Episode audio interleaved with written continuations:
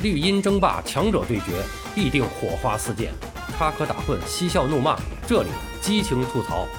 欢迎来到巴多的有声世界，咱们一起聊个球。朋友们好，我是巴多。北京时间十二月二十号下午，瑞士草蜢足球俱乐部官方宣布，二十九岁中国球员李磊将在即将到来的一月加盟球队。可能很多朋友啊对李磊。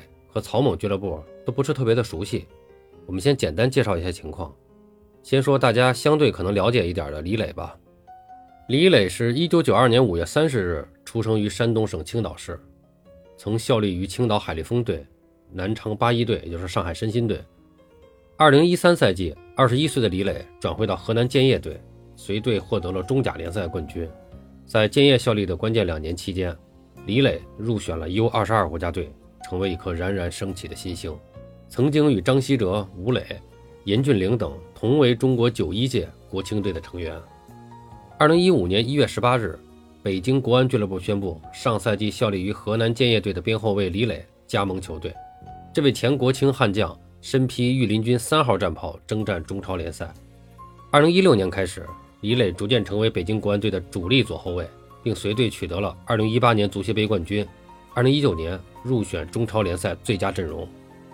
在国家队层面，二零一七年六月，李磊是首次入选国足集训名单。随后，李磊几进几出国家队，是一个名副其实的边缘国脚。在这次国足十二强赛前面的比赛中，李磊也是入选国家队随队征战，但是呢，没有能够获得出场的机会。再说说这个草蜢队，它的全称呢是瑞士苏黎世草蜢足球俱乐部。成立于一八八六年九月一日，应该说是一个百年俱乐部啊。苏黎世草蜢是瑞士最为知名和成功的足球俱乐部之一，与苏黎世足球俱乐部之间的德比战被称为苏黎世德比。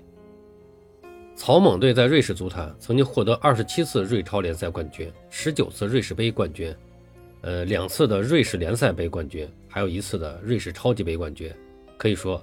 这是一支瑞士超级联赛的老牌劲旅，他们也是获得瑞超联赛最多的瑞超球队。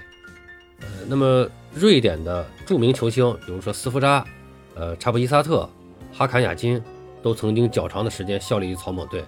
而巴西的著名前锋埃尔伯，在转会德甲之前，也是先加盟草蜢队登陆欧洲的，并在这里打出了名气，曾经获得过九三九四赛季瑞超的最佳射手称号。呃，那么近些年来呢，这个草蜢队的状态啊是有所下滑，一直在这个中游挣扎。以上呢就是李磊和草蜢队的一个基本情况。呃，为了这次转会，李磊显然已经准备了很多。草蜢俱乐部所在的苏黎世主要的语言是德语，所以李磊呢是早早就开始学习。一周前，他还在自己的社交媒体上晒出了正效力的这个北京国安队的一张照片，并在配文中用德文写下了“宝藏”两个字。那么，对于如今正处于行业寒冬的中国足球来说，这显然是一个难得的好消息。而且，联系上前几天刘少子阳签约拜仁青年队，这颇有些好消息接踵而至的意思。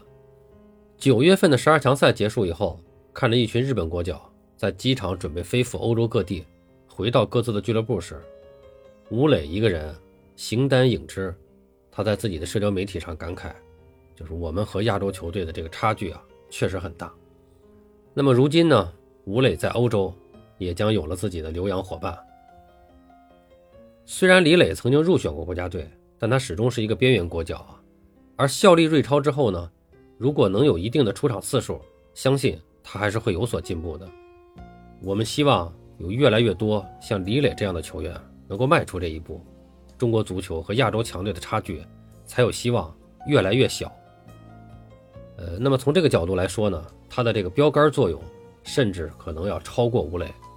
在接受媒体采访的时候，李磊对自己的定位很清晰。大家注意，这个定位非常重要。就是李磊说啊，我觉得我的能力踢五大联赛可能不太够，所以选择加盟瑞超。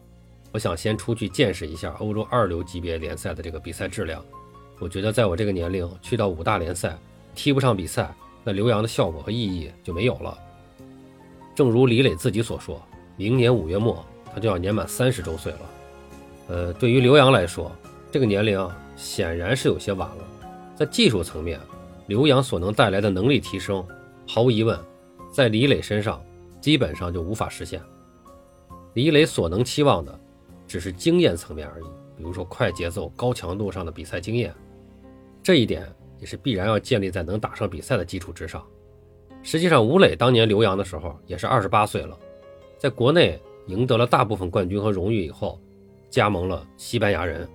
那么，相较于曹猛所在的瑞士。西甲当然是一个更高的平台，吴磊能够立足，不仅是因为他的能力要强于李磊，关键是吴磊打上职业比赛的年龄要早于李磊。中国球员通常需要二百场左右的比赛才能达到一定的水平。加盟西班牙人之前，吴磊已经踢了二百一十九场比赛，而李磊的职业生涯从上海申鑫算起到今天，也不过是一百九十三场比赛。那么也是各方面的因素。推动着李磊在这个时候做出了决定，在北京国安效力的这几年，李磊有了稳定的出场机会，也有了长足的进步。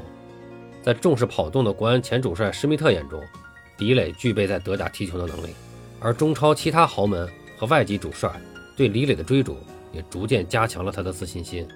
但他的信心并没有就此爆棚，没有说非去五大联赛不可，非豪门不去，也没有在收入上。做出过多的要求，这才促成了他的留洋成型。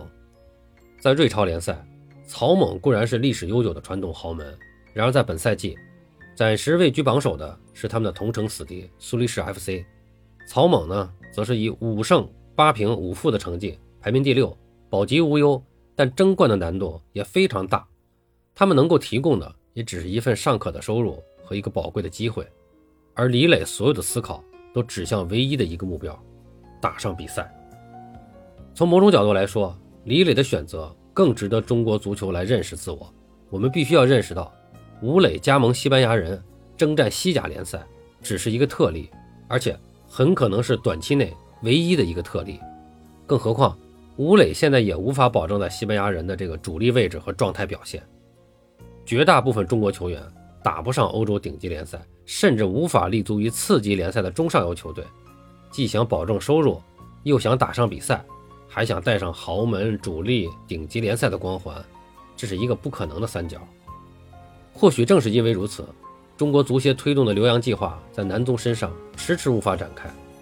国内球队仰仗的张玉宁、郭田雨等人，在欧洲球队的眼中并无特殊和优势，这才是中国足球所要面对的现实。